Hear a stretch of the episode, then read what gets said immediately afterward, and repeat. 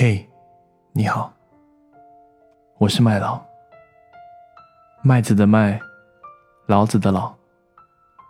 感谢您收听《Story for the Night》，让我用故事陪你入睡。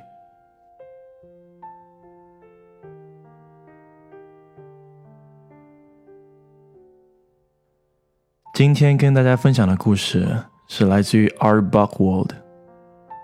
故事的名字叫《Love and the Cabbie》。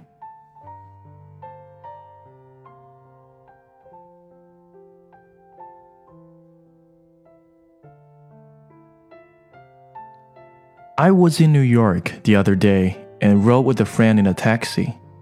When we got out, my friend said to the driver, Thank you for the ride. You did a superb job of driving.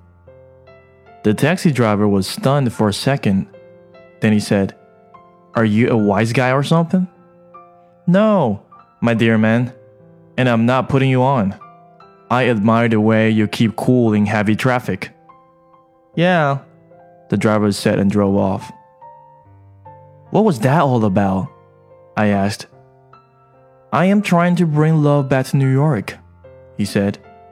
I believe it's the only thing that can save the city.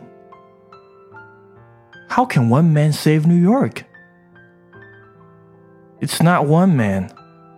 I believe I have made a taxi driver's day. Suppose he has 20 fares. He's going to be nice to those 20 fares because someone was nice to him.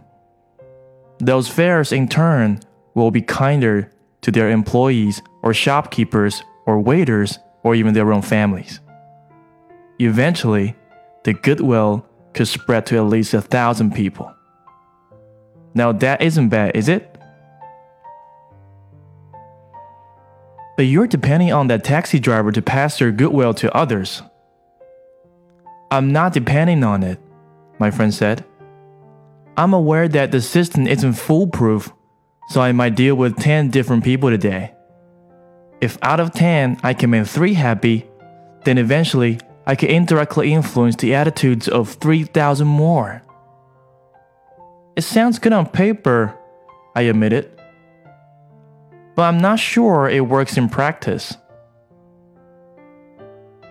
Nothing is lost if it doesn't.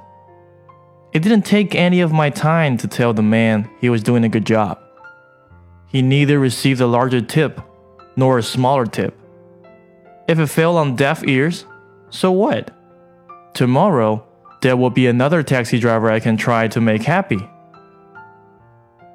You're some kind of a nut, I said.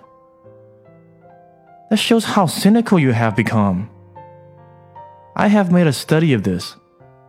The thing that seems to be lacking, besides money, of course, for our postal employees is that no one tells people who work for the post office what a good job they're doing.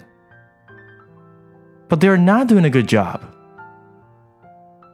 They're not doing a good job because they feel no one cares if they do or not. Why shouldn't someone say a kind word to them? We were walking past a structure in the process of being built and passed five workmen eating their lunch. My friend stopped. That's a magnificent job you men have done. It must be difficult and dangerous work. The workman eyed my friend suspiciously. When will it be finished? June. The man grinned. Ah, that really is impressive. You must all be very proud. We walked away. I said to him, I haven't seen anyone like you since men of La Mancha. When those men digest my words, they will feel better for it. Somehow, the city will benefit from their happiness. But you can't do this all alone, I protested. You're just one man. The most important thing is not to get discouraged. Making people in the city become kind again is not an easy job. But if I can enlist other people in my campaign, you just winked at a very plain looking woman, I said. Yes, I know, he replied. And if she's a school teacher, her class will be in for a fantastic day.